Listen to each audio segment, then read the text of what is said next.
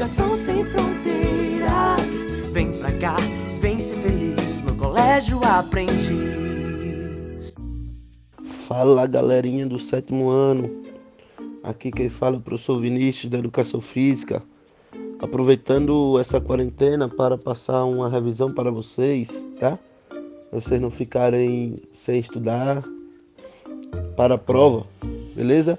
É, sabendo que o nosso conteúdo da primeira unidade foi conhecimento sobre o corpo, é, que iremos estudar atividade física, hidratação, brincadeiras e jogos, é, conceito de esporte, benefícios do esporte, futebol, que a gente começou no ano passado, e basquetebol, que trabalhamos também apenas a história no passado e vamos dar continuidade esse ano nessa primeira unidade, tá? É, vocês sabem que como foi trabalhado em sala, que a atividade física consiste em qualquer tipo de movimento corporal que resulte no gasto de energia acima daquele considerado padrão quando o corpo está em repouso. Significa o quê? Que o simples fato de estarmos caminhando, subindo e descendo escadas, é, fazendo trabalho do lar, varrendo, passando, lavando os pratos, nós estamos saindo da nossa zona de repouso e estamos gastando energia, não é? Então, considera-se como atividade física toda atividade que tenha gasto energético, que resulte no gasto de energia. As atividades físicas são importantes para evitar que a pessoa seja sedentária, influenciando na obtenção de uma boa qualidade de vida e saúde Manter um nível adequado de movimentação corporal ajuda principalmente a evitar prováveis problemas cardíacos e também derrame cerebral. Significa o quê? Que a atividade física vai deixar o ser humano menos sedentário. O que é sedentarismo? Aquele ser humano que não pratica atividade. Ele prefere estar sentado, assistindo televisão, é, troca uma caminhada por um programa de TV, ele não se levanta nem para trocar canal, ele aproveita da tecnologia para que usar o controle remoto, tá? E são vários os benefícios da atividade física para as pessoas. Entre eles, ajuda principalmente a fortalecer os músculos, articulações e ossos. Além disso, ainda proporciona um aumento na agilidade corporal, flexibilidade, resistência física e um bom condicionamento cardiorrespiratório.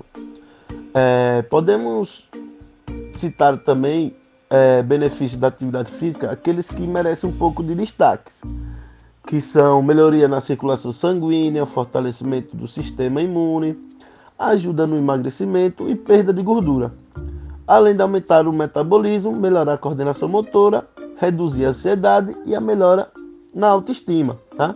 Então, por isso que a atividade física é importante.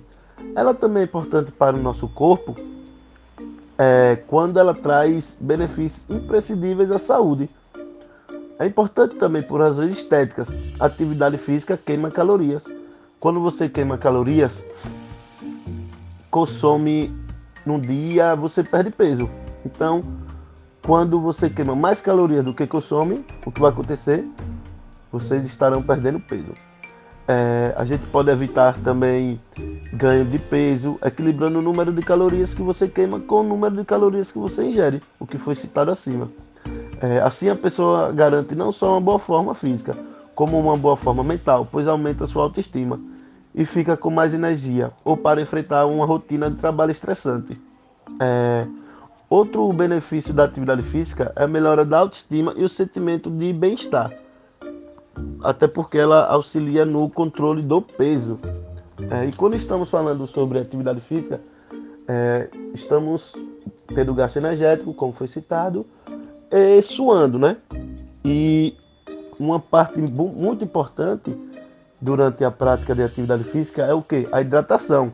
Porque é, através da, da hidratação é feita a reposição de água no organismo, mantendo sua composição corporal. Como foi dito em sala, a água representa cerca de 60% do peso corporal de um adulto. É, a hidratação pode ser realizada por via oral ou intravenosa, não é isso? Uma pessoa que não bebe água durante a atividade física ou durante o dia a dia, ela pode se tornar uma pessoa desidratada. E quais são os sintomas de uma pessoa desidratada? Câimbras, fadiga, elevação da frequência cardíaca, é, alterações visuais e auditivas, náuseas, vômitos, entre outros, né? Uma pessoa que faz exercícios físicos e, consequentemente, perde muita água pela transpiração necessita de maior hidratação quando comparada a uma pessoa que passa grande parte do dia em repouso. Uma maior hidratação também é recomendada para pessoas com queimaduras, com diarreia prolongada, que consomem álcool, é, que fazem uso de diuréticos, diabéticos, gestantes e lactantes. Um, um conteúdo bastante importante que a gente trabalhou durante essa unidade foi a diferença entre jogo e esporte, né? Vocês sabem que jogo é toda e qualquer atividade física em que exista a figura de quem? Do jogador. Para se caracterizar um jogo, vai precisar ter o jogador, vai precisar ter o vencedor, perdedor, tá? Então, geralmente os jogos têm poucas regras e essas tendem a ser simples. Sua presença é importante em vários aspectos entre eles a regra que, devi, de, que define o início e o final do jogo. Tá? É, os jogos possuem certo número de características comuns que permitem que sejam classificados como elementos. Foi o que eu citei agora há pouco. Podemos caracterizar o jogo como através do jogador, adversário, regras, objetivos, condições de vitória e derrota. Já o esporte é toda forma de praticar atividade física onde o objetivo vai ser sempre a vitória. Para caracterizar o esporte, vamos ter as regras fixas, sendo elas inalteráveis, né? Podemos, podendo alterar apenas através das federações. O jogo também pode trazer vários benefícios para o ser humano. É, através do jogo, a gente melhora a autoestima, a capacidade mental, o colesterol, depressão, doenças crônicas, entre outras. E falando sobre futebol e o basquetebol, existem algumas diferenças, né? Eu vou falar sobre os fundamentos básicos, que são passe, condução de bola, cabeceio, drible, é, número de jogadores em campo, são 11 jogadores.